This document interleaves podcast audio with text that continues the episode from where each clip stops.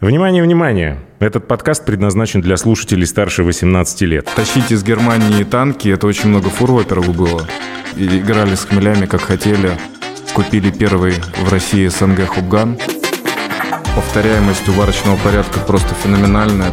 Дрожжи у нас, в принципе, хитрые, сами по себе. Нормальный ресторан, бар. э, Как можно за 7 дней кек не пробить? Без опыта мы там не возьмем на пивовара, то есть разнорабочим, пожалуйста.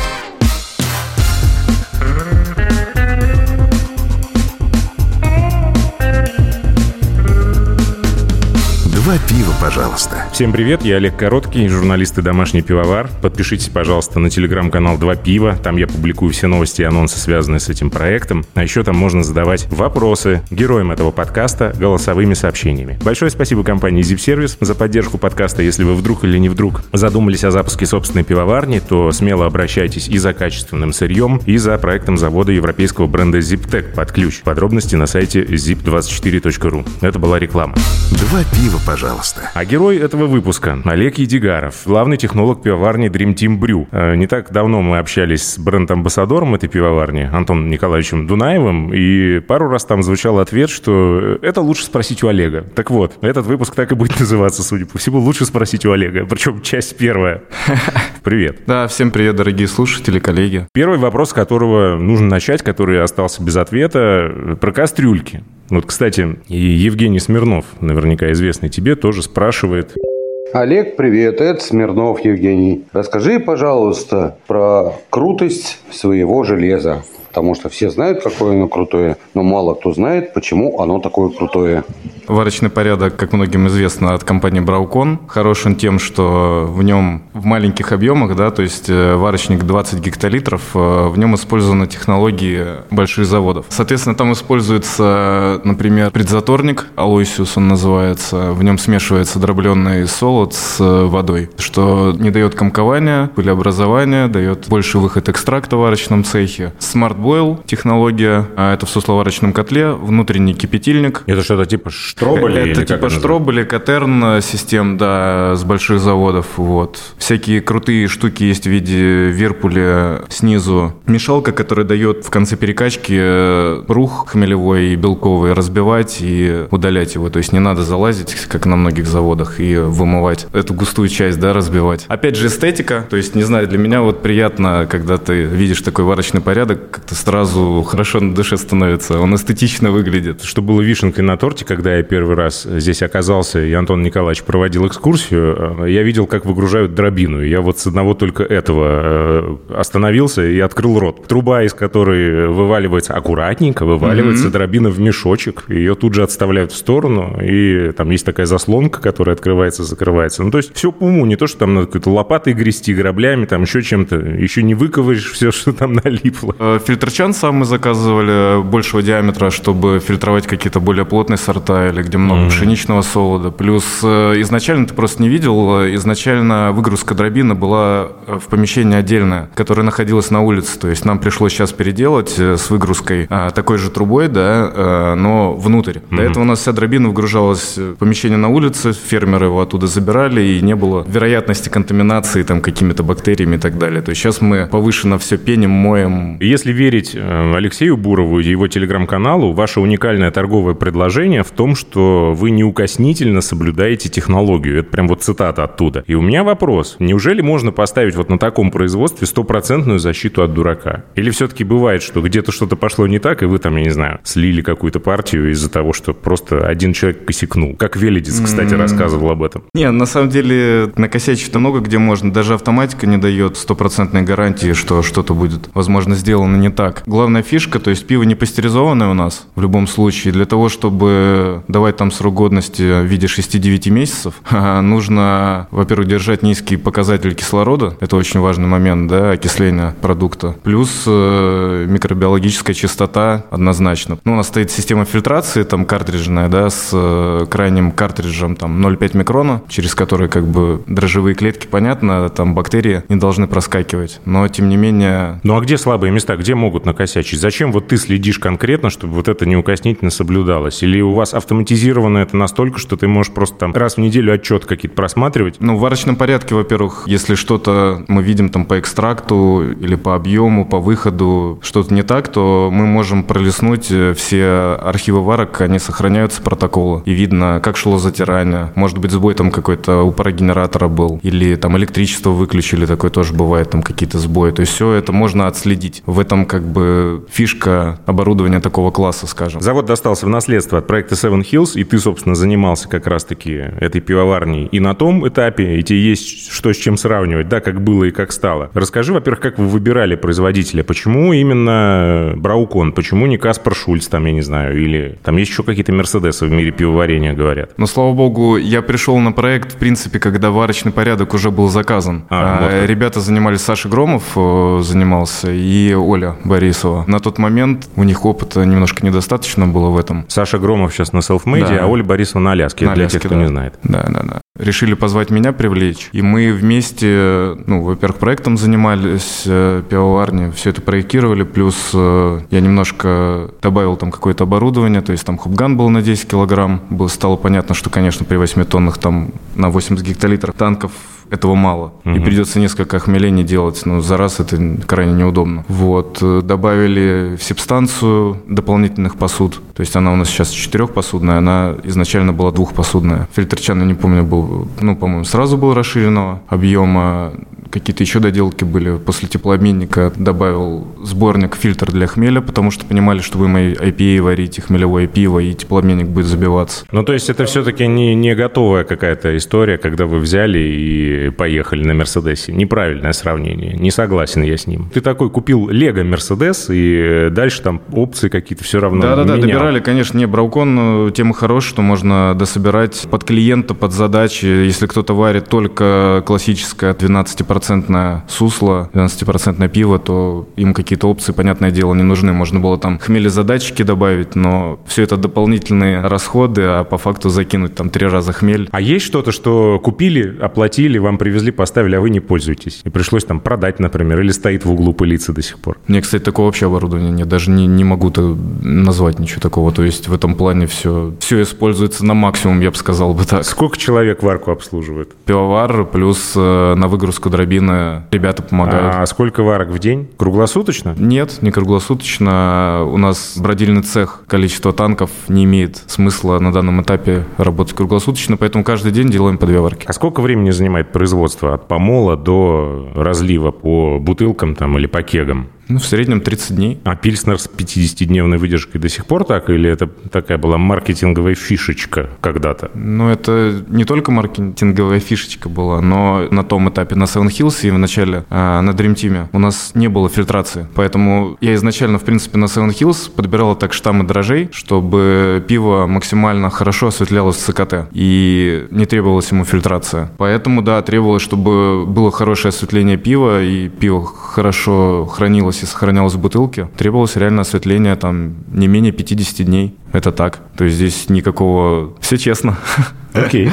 Как проходит сейчас техническое обслуживание пивоварни? Немцы к вам больше не приезжают или все-таки у вас остались какие-то связи, и они там, я не знаю, прокладчики вам присылают, там какие-то там насосики, там что-нибудь, что вышло из строя? Или вы сами это уже все обслуживаете? Это сейчас, конечно, очень актуальный момент, потому что какое бы оно крутое это импортное оборудование не было, но когда приходит срок его обслуживания, то возникают вопросы. Ищем аналоги, там как торцевые уплотнения на насосах, что есть что-то возможно найти в России, оно китайское, там не китайское, но оно есть всегда, потому что оно на многих производствах стоит, и оно есть. А вот Линия розлива Гаи у нас итальянская. Там все сложнее, потому что компания нацелена сама, чтобы максимум комплектующих, которые они используют в своих машинах, они делали сами. И поэтому аналоги невозможно найти, потому что это только от компании Гаи. Ну, умно, умно, чего ж там. Да. Ну, как-то находим варианты. Хочется вторую машину розлива иметь, чтобы если первая ломалась, то переключаться на вторую и было время починить первую. А что будет, если вдруг рубанут автоматику дистанционно недавно, как Mercedes отключил своих клиентов. Вы думали об этом вообще? Или вы не допускаете даже такой возможности, что производители могут с вами так поступить? Ну, отношения человеческие все равно сохраняются. Надеюсь, что такого не случится, но в целом у нас везде интернет э, отключен от оборудования. На всякий Нельзя было случай. подключиться к нему и что-то Правильно, навредить нам. правильно. Автоматическое обновление программного обеспечения нужно выключить на всех устройствах. Живем в непростое время. А что было вообще до пивоварни в этом помещении? Как вы сюда вообще вкрячивали это? Это тоже интересная история. То есть изначально это все принадлежало компании Евровайн. Овощебаза бывшая 57-го или какого-то года, которая сдавалась в аренду разным компаниям, как складское хранение. Мы полностью делали проект, то есть остались только стены. Внешние. Внешние. Внутри все возведено. Внутри все возведено под э, каждое помещение, под каждый цех. Крышу переделывали. В общем, все. Крышу, полы. Это заняло очень много времени, очень много сил и средств было потрачено. Сейчас, наверное, такой проект, я не уверен, что возможно. А, ну и, наверное, второго этажа тоже не было. Это все, получается, Да, поднимали да, да. и делали. Вроде небольшая пивоварня, ну, в сравнении с э, какими-то там действительно огромными производствами, но при этом довольно все лаконично и четко сделано, абсолютно по фэншую. Ну да, Евровайн, понятно из названия, что не пивом люди занимались, отнюдь, да? А с самого начала был выбран вектор на какие-то классические сорта, или там была другая концепция? Я просто не застал, поэтому спрашиваю. Изначально, да, классические сорта, то есть мы вошли в рынок с пилзнером, пшеничным пивом, American Pale Ale, IPA, стаутом, кажется, наверное, все, но в любом случае было достаточно много новинок, делали и имперцев, и кисляки активно, и... Это все твоя рецептура или Да, да. помогал? А оборудование такое, что можно как по учебнику работать, или там есть какая-то, условно, поправка на ветер? Так как делали под себя, все эти моменты корректировали, это максимально удобно. Повторяемость у варочного порядка просто феноменальная. То есть варка от варки ни по объему, ни по плотности просто... А вот если не секрет, сколько эффективность затирания какая? Потому что во всех рецептах для домашников э, обычно дефолтная цифра 65%. Ну, то есть это совсем надо быть рукожопом, чтобы сделать хуже. На больших производствах я знаю, что есть и 80, и 82, и даже выше. У вас как? Ну вот порядка 80-82 как раз. Круто. Э, При том, что немецкий варочный порядок у вас абсолютно русские танки. Да, танки Вот русские. от стопроцентно. Компания Полифильтр, да. Почему? Тащить из Германии танки, это очень много фур, во-первых, было. Во-вторых, э, ну, Вадим Листинч и компания Полифильтр уже к этому времени хорошо научились танки делать, и я не вижу смысла из Германии вести танки. Все комплектующие просто на танки, опять же, дополнительно по дополнительному запросу там поставили шпунтаппараты Кизельман и так далее. То есть все под себя тоже сделали, чтобы быть уверенным. Ну вот Хубган, про который ты, кстати, сказал, он только тогда может называться Хубганом, если кто не знал, если он действительно от компании Браукон, потому что это запатентованная товарная марка, товарный знак. Все остальное это, ну, вариации, если хотите. Хоп Рокет, там еще какие-то есть названия. А чего в нем такого особенного, чего нет у подражателей? Почему так? Он особняком стоит на этом рынке. Мне кажется, потому что в нем э, инженерно очень просчитаны все диаметры. Это очень важно,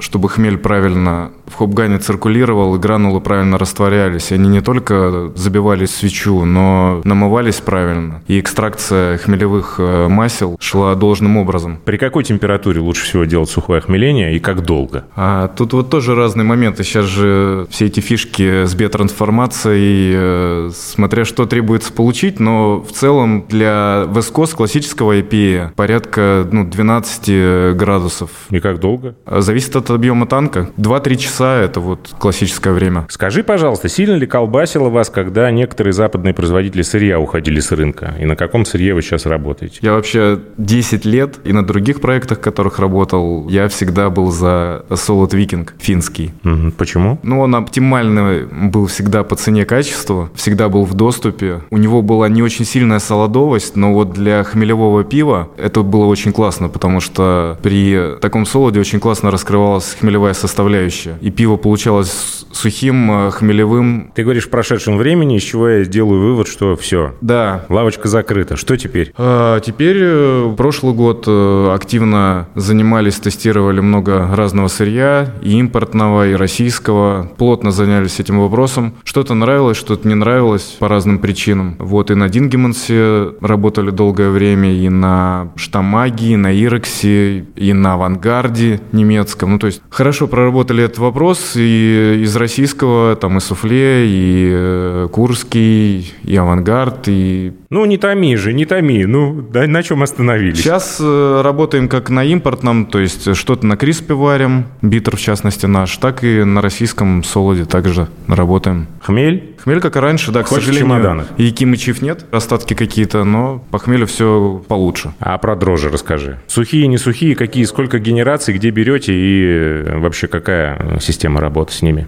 Дрожжи с самого начала здесь на производстве у нас стоит э, два пропагатора. То есть с самого начала с Seven Hills использовали всегда жидкие штаммы. А в начале, когда не было еще ни Вайнштефана лаборатории, ни BSG, разбраживали White Labs или Weist. Сейчас э, работаем с Вайнштефан.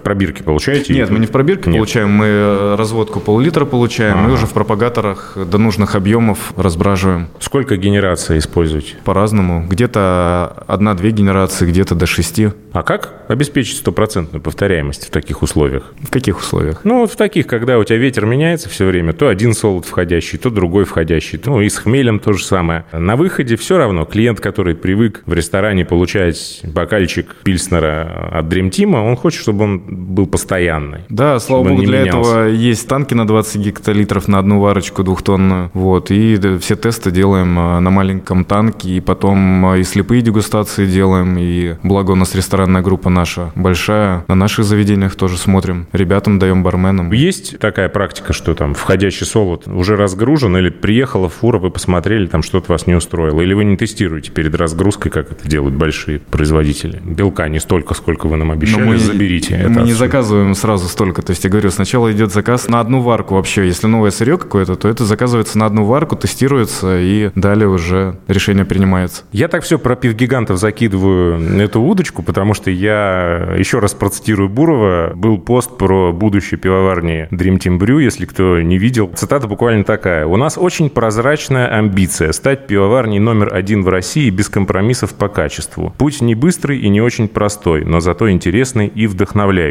И, кстати, там еще про вот это отдаленное будущее, ну, типа инвестиции в несколько миллиардов и вперед из песни. Я так понимаю, что у нас появится, вернее, у вас появится еще какое-то производство, и, возможно, я немного забегаю вперед, но мне почему-то хочется, чтобы это так и было. А как изменился подход, когда руководство перешло от прежних собственников к Dream Team? Не все так резко поменялось, потому что мы для компании Dream Team начали пиво по контракту сначала варить. То есть уже знали, к чему готовиться. К этому скрупулезному подходу Ну, то есть, все-таки, да, там на первом этапе было немножко больше раздолбайства, а сейчас э, структурность какая-то, я не знаю, и системность. Так что ли? Да, да, сто процентов. Ну, так что там про завод большой? Где строите?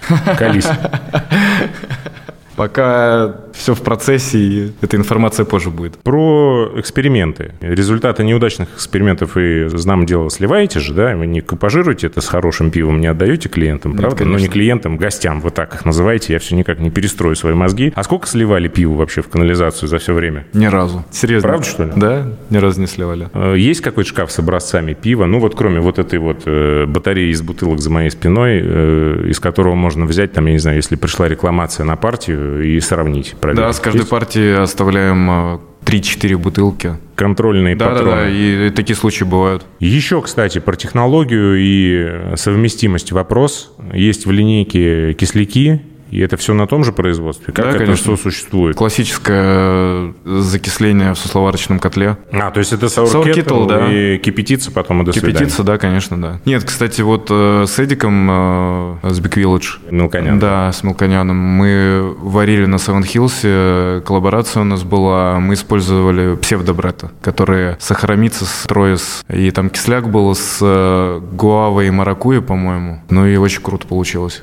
Раз уж ты вспомнил про Эда, коллаборации себе ты теперь не можешь позволить, я так понимаю, да? Ты весь в производстве, в своем собственном. Да, все так. Все? Нет, ну... Финиш? Нет, не финиш, просто э, если коллаборации какие-то и будут, то они, наверное, будут с какими-то европейскими э, классными пивоварнями. Но в целом это не совсем наша стратегия. Некогда. Заняты вы, я понимаю. Пшеничное пиво на В68 или ВБ06? Не, конечно, Вайнштефен 68, безусловно. ВБ-06 мои самые нелюбимые дрожжи вообще в целом. Чем они тебя насолили? Ну, во-первых, они у всех. Начнем с этого. Исходник э, этих дрожжей, он к баварским пшеничным дрожжам не имеет отношения отношения никакого, поэтому по факту это не дрожжи для Хефевайцена, это дрожжи для бланша. Если хочешь настоящий немецкий Вайсбер, то однозначно не ВБ-06. Ну, кстати, В68 должны сейчас появиться в сухом виде, если что, ну, ферментится. А сколько длится кип? Вот есть такая тема, типа, ну, понятно, что ДМС надо выветрить из пива, и меньше часа не рекомендуется, но есть такие умельцы, которые до 30 минут сокращают, mm-hmm. в домашних условиях уж я точно знаю. А есть люди, которые вообще сейчас практикуют, а, как это называется, ну, без кипа, то есть э, мешаут и до свидания, и сразу в бродилку. Ну, это как для Берлинер Вайса по классике такой метод используется, как ты сказал, то есть там кипячение либо 15 минут, либо может вообще отсутствовать. Для классического немецкого я имею в виду. А чем чревато и сколько вы кипятите? Или тоже в зависимости от сорта? Нет, в целом э, само кипячение где-то 50 минут, плюс э, несколько пауз на расщепление и удаление ДМС. То есть это предусмотрено в технологии кипячения Smart Boil у Браукона. Чередуется кипячение и э, расщепление и удаление ДМС. Отварочное затирание – это пережиток прошлого? Ну, для меня – да. По моему мнению, однозначно да. Я не вижу в этом смысла временного, энергетического и продукт на выходе. При слепой дегустации я не уверен, что все почувствуют разницу, если честно. Маркировку запустили в прошлом году. Перекрестились? Да, но в целом э, все оказалось немного проще, чем страшно было в начале. Сейчас, когда разобрались, все вполне Какие решения рассматривали и на чем в итоге остановились? Решение нанесения сверху на крышку. Ну, то есть больше логотипа Dream Team Brew не будет на крышечке? А, ну, сейчас крышки еще... Внутрь их будете, наизнанку будете выворачивать, чтобы культиватором было что коллекционировать? Ну, серьезно. Ну, что-то, наверное, будем придумать, но в целом зато упростится заказ крышек, э, можно меньшей партии заказывать, просто белых крышек. Везде свой плюс. Во сколько обошелся весь этот банкет, если не секрет? Просто говорят, что, э, ну, во-первых, э, сами органы регулирующие говорили, что это никак не отразится на цене пива, и типа это все чуть ли не бесплатно. На самом оборудовании вовремя заявку подали. Заявку подали и э, вписались э, в систему скидочную для небольших производств. То есть там была возможность либо рассрочки, либо купить оборудование со скидкой 50%. Купили в итоге со скидкой 50%. Э, это принтер-аппликатор, то есть ну часть оборудования, а часть э, оборудования докупили уже у интегратора непосредственно. В принципе, ваш гость может никогда не увидеть эту марку. Никогда. Даже если вы разлили в бутылку, прилепили туда сверху вот эту вот финтифлю флюшку. Хорошо, вы ее тут пропикали, когда отгружали. Потом ее там на складе пропикали, когда перекладывали с полки на полку. Потом ее отпикали опять, когда погрузили в машинку. Потом повезли в ресторан, выгрузили там, отпикали. Потом, значит, гость попросил пива, официант открыл, налил, ну, он ее пикнул. И крышку забрал уже. Крышку забрал, все. Контакт вообще не состоялся. В ресторане. В каком месте я должен проконтролировать, что вы меня не надули? Вот я так и не понял. Получается, вы хакнули систему? Я вас поздравляю. Не, ну так-то да, но когда ты пиво-то домой ритейле купишь, ты все равно сам будешь это отпикивать. А, кстати, то, что сейчас должны еще и срок годности кега, подключенного к крану, вы это как решаете? Вы тут на производстве ставите уже или что? Нет, ну у нас э, 7 дней. Нормальный ресторан, бар э, как можно за 7 дней кек не пролить? Ну, не знаю. Например, поставить цену 800 рублей за кружку. Я знаю примеры.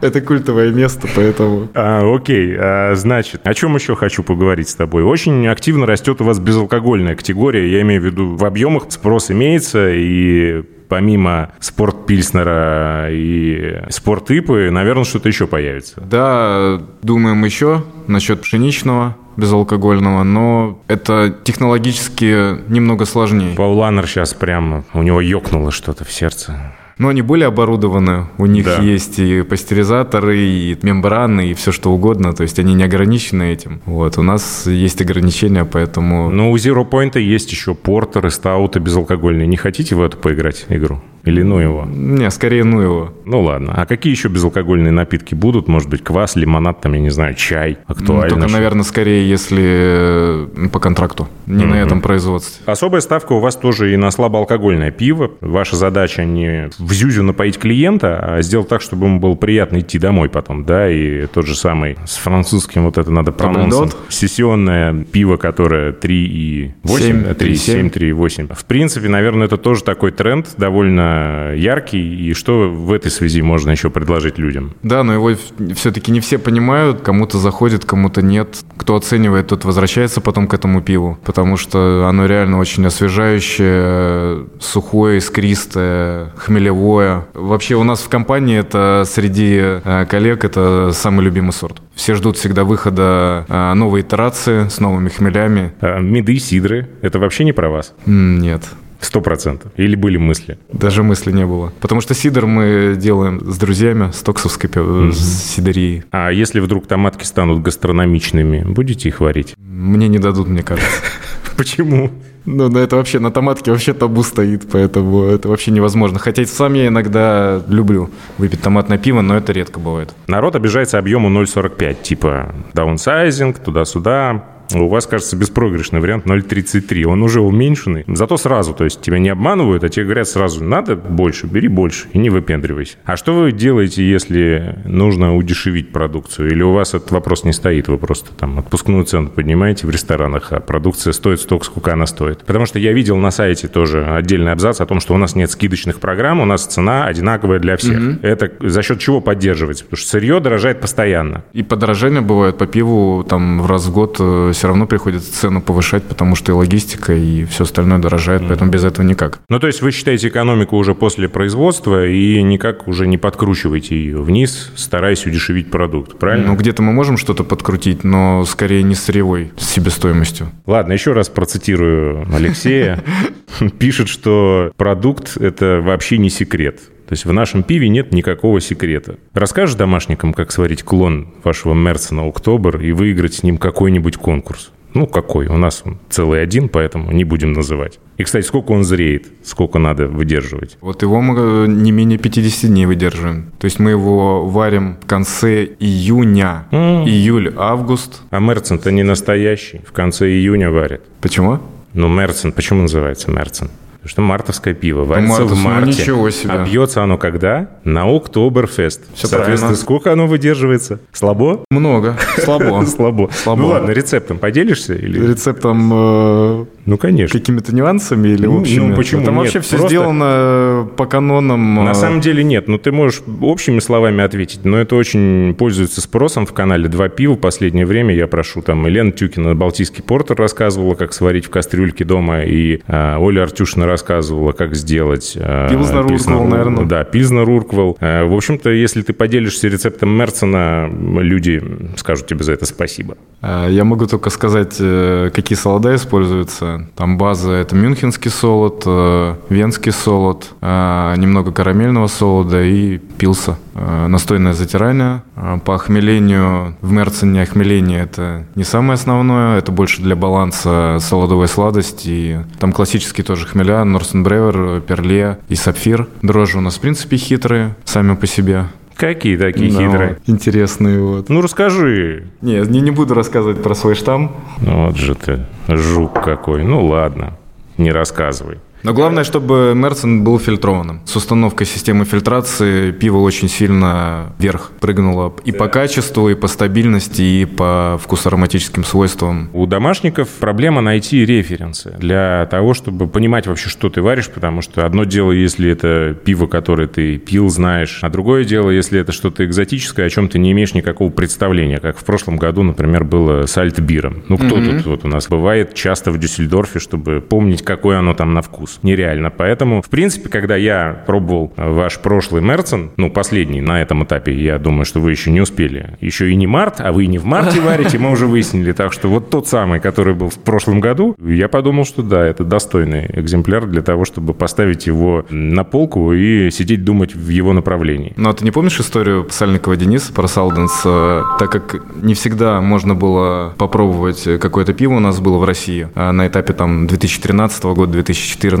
то Денис э, все пиво варил по BGCP руководству. Да мне кажется, это правильно, там очень э, грамотно, на самом деле, кратко расписаны нюансы многие, даже и солода, которые нужно использовать. И рекомендую, да, перед варками освежать э, информацию о сорте. Ну и, конечно, для себя какие-то эталонные образцы э, по сортам выбрать и понять, что ты хочешь от этого пива, как-то совместить, сблендировать э, и сделать свое видение. А у тебя какие ориентиры? Или ты тоже по BGCP, как Сальников? Мы всегда собираем выборку эталонных образцов, которые ну, мы видим или нам нравятся, и после этого, после дегустации, из каждого пива выбираем то, что нам нравится именно в нем. А вы делаете какие-то слепые на всю компанию, у вас там собирается, я не знаю, человек 20 экспертный совет условно, и вы дегустируете, mm-hmm. или как это проходит? Нет, мы в принципе образцы просто пробуем, и из них, как я говорю, какие-то нюансы, понравившиеся нам, или то, что мы хотим видеть, выбираем. То есть где-то нам хмелевая составляющая понравилась, где-то нам сухость этого пива понравилась, где-то послевкусие, где-то ароматика. То есть из этого всего мы потом стараемся собрать э, уже наше пиво. А где ты учился? Учился я в пищевом институте МГУПП который на Соколе находится. А ты сказал, что это не твой первый проект, а где ты еще до этого занимался пивом профессионально? Первое знакомство а, именно с производством, получается, было на Таганке. Там интересный э, трехтонный варочник, э, производство Мавим, полная ручка с э, силосами даже. То есть ездили на Солодовню Воронова, покупали там светлый солод ячменный. Это еще студентом. Это у меня практика там была летняя, я устроился на лето все, понять, так, насколько мне это нравится все. А там я, кстати, с Сергеем Матвеем познакомился, он в тот момент пивоваром там работал. Я к тому, что в жизни ничего просто так не бывает. Далее, ну, когда закончил институт, э, открывалась Новорижская пивоварня. В Лешково тогда она была, деревня Лешково находилась. И Сергей Матвеев нас э, позвал на работу. И мы с самых как бы низов начали осваивать профессию. То есть и кигомойщиками работали, и помощниками пивоваров, потом уже пивоварами. Достаточно быстро, причем через 2-3 месяца мы уже в смене варили пиво уже, как полноценные пивовары. А с каким опытом и с каким образованием можно претендовать на работу здесь? Вы смотрите на корочки или домашник может прийти и убедить вас в том, что вы его можете взять на работу? Ну вот в плане домашников э, мне как раз это не очень, если честно, система нравится, потому что у домашних пивоваров немножко другое понимание процессов. Сложно перестроиться с домашнего пивоварения на нормы, которые используются в промышленном пивоварении. Надо по человеку смотреть, плюс э, понятно, что без опыта мы там не возьмем на пивовара, то есть разнорабочим, пожалуйста. А после Новорижской, э, соответственно, был пап-пивоварня 15-16 на Таганке. Там вот как раз во всей красе экспериментальные штуки. Удовольствие от них получали максимально. Как раз в это время появились там первые American Pale Ale, Pale Ale, IPA. Выходило много разных хмелей, неведомых нам, поэтому каждая варка American Pale Ale это был эксперимент по факту. И играли с хмелями, как хотели. Купили первый в России СНГ Хопган на 10 килограмм, брауконовский. А тапок читаешь? Тапок обязательно. Ну и как тебе? Перед сном... Э, а ты засыпаешь меня... после этого, да? Если там что-то такое тебя будоражит, и ты прям ложишься и спишь после этого спокойно? Да, отлично спится. После тапка можно книжку почитать, и вообще все замечательно. А так это, да, это каждый день... Э, Но это же не ваша целевая аудитория даже. Да все равно интересно я... почитать всегда. Помимо каких-то хороших отзывов, бывает и смешные всякие. Но это развлечение скорее, или ты все-таки какое-то рациональное зерно там находишь и делаешь выводы? Не, иногда бывает, да, и рациональное зерна, и просто как развлечение. Но все равно интересно обратную связь. В этом и плюс, э, то, что я говорю, паба пивоварни 15-16 был, то, что мы обратную связь получали, мы видели, как человек берет первый раз ПЛЛ, например, и он шокирован этим ароматом, да, горючий, хмелевой, и вот эти его эмоции, ты пиво варишь, и все это. Ну. видишь, слышишь, это реально очень Шокировать интересно. Шокировать можно и тушенкой под давлением. Шокировать в хорошем смысле слова, скорее, чем в плохом. А это по-разному у всех проявляется. А в какие бары ты любишь сам ходить, если ходишь? Я люблю ходить к ребятам из Заговор в Рултапрум, потому что, во-первых, это мне удобно. По моей ветке находится библиотека имени Ленина. Не знаю, мне атмосфера там нравится. Фестивали это интересно? Ходишь на фестивале? Перестан. А Dream Team Brew, кстати, вообще участвует где-нибудь хоть, хоть раз? Участвовала? Нет? В своих фестивалях. Smoke and Fire. Нельзя объявить фестиваль и не прийти на него. Ну, получается, выставка слов какая-то. А ты на какие ходишь фестивали? Я, ну, на Big Craft Day всегда ходил. Ни одного не пропускал Big Craft Day, а, а после, не знаю. А вот эти разговоры, вы там крафтовые, а вы не крафтовые, и там где-то ставят какие-то габаритные ворота для пивоварен. Ты как к этому относишься? Я как-то нейтрально к этому отношусь. Я не считаю, что это должно быть какое-то разделение. Не знаю, для меня это. Главное продукт и подход к нему. И... За кем следишь из отрасли? За кем слежу? За Денисом Сальниковым. Да не сказать, что за Денисом Сальниковым, а за Володей Наумкиным, Эдиком обязательно, за Мишей Ершовым, Заговор, Айва Брюда. В принципе, как бы, ну, все посматриваю, читаю про Фибир сайт. Слушай, ну у меня на самом деле кончились вопросы. Я уже тяну кота за помидоры, и я не люблю это делать категорически, поэтому предлагаю перейти к следующей части э, нашего банкета. Взять Корочку пива. маленькие микрофончики и пойти посмотреть производство. Вдруг из этого родится какой-то еще дополнительный бонусный материал для слушателей этого подкаста. А здесь пора давать занавес. Напомнили, что подкаст выходит при поддержке компании Zip Service, поставщика солода, хмеля, дрожжей и другого сырья для пивоварения, а также пивоваренного оборудования европейского бренда ZipTech. Подробности на сайте zip24.ru. Это была реклама. Герой этого выпуска Олег Едигаров, главный технолог пивоварни Dream Team Brew. Спасибо тебе огромное. Спасибо, Олег. Было интересно. Спасибо. Пошли гулять по пивоварне. Два пива, пожалуйста. А, святая святых. Святой бардак. Секретная информация на полках. Какую-то секретную дверь открыл, самая Не первая. то, что секретную, просто два криоцилиндра с жидкой углекислотой. То есть переезжает машина, заправляет жидкарем, а дальше через испарители уже в газообразное идет на производство. И насколько хватает этого? На неделю. А когда, кстати, была засада с углекислотой, вас это не коснулось? Коснулось. И что делали? Цена взлетела за тонну там, с 25 тысяч до 140. Ничего себе. Благо, это не так долго продолжалось. Пару заправок, а потом откатилось. А как тебе эта история пивоварни против СО2? Мы снизили выбросы СО2. Мы запретили дрожжам пукать, вот так это называется. И, может быть, собирать, кстати, если у вас... Круто было бы, конечно, собирать, вот я как раз и хотел сказать, но там просто оборудование по сбору и по очистке, я даже не знаю, для таких маленьких объемов оно вообще существует или нет, потому что ну, это достаточно такой большой дирижабль в воздухе находящийся, и очистка его, компрессия, это же, ну, как бы серьезно. Серьезное оборудование, я думаю, что на таких маленьких производствах это и нерентабельно, и сложно. А, вот здесь у нас, кстати, стенд со всеми сортами, которые в производстве. Вот. Кстати, Штекеншнайдер, э, прости господи. Вот как же любят люди псевдонемецкие названия, но не будем их осуждать. Склад. Ну, тут ничего интересного. Подожди-ка, это, Это розлив. это розлив. Ребята что-то разливают. Что-то Порт Пилзнер. Где там лепится эта марочка-то? Марочка забыл. Лепится там. после ополаскивания, сдувается с крышки влага и наносится как раз марка. А, кстати, да, вот эта крафтовость Dream Team Brew выражается в том, что ребята сугубо вручную собирают коробки для своего пива. Вот, и у них такие вот запасы там возле стены. Да, здесь сначала склады идут с сырьем, с сырьем, с бутылкой, э, с коробками. Самое жесткое всего это хмель, который здесь э, Антон Николаевич периодически меняет, потому что, естественно, он окисляется, и проходя мимо, иногда думаешь, откуда такая ароматика, потом понимаешь, что это тут Носочки такие. носочки, да, прям. Это бункер под солод. Дробилка сверху, дробилка двухвальцовая. Бункер с с весами, то есть можно тоже, опять же, контроль дополнительный, что ты надробил нужное количество. Мало ли, там мешок не досчитался там или еще что-то. Курский солод.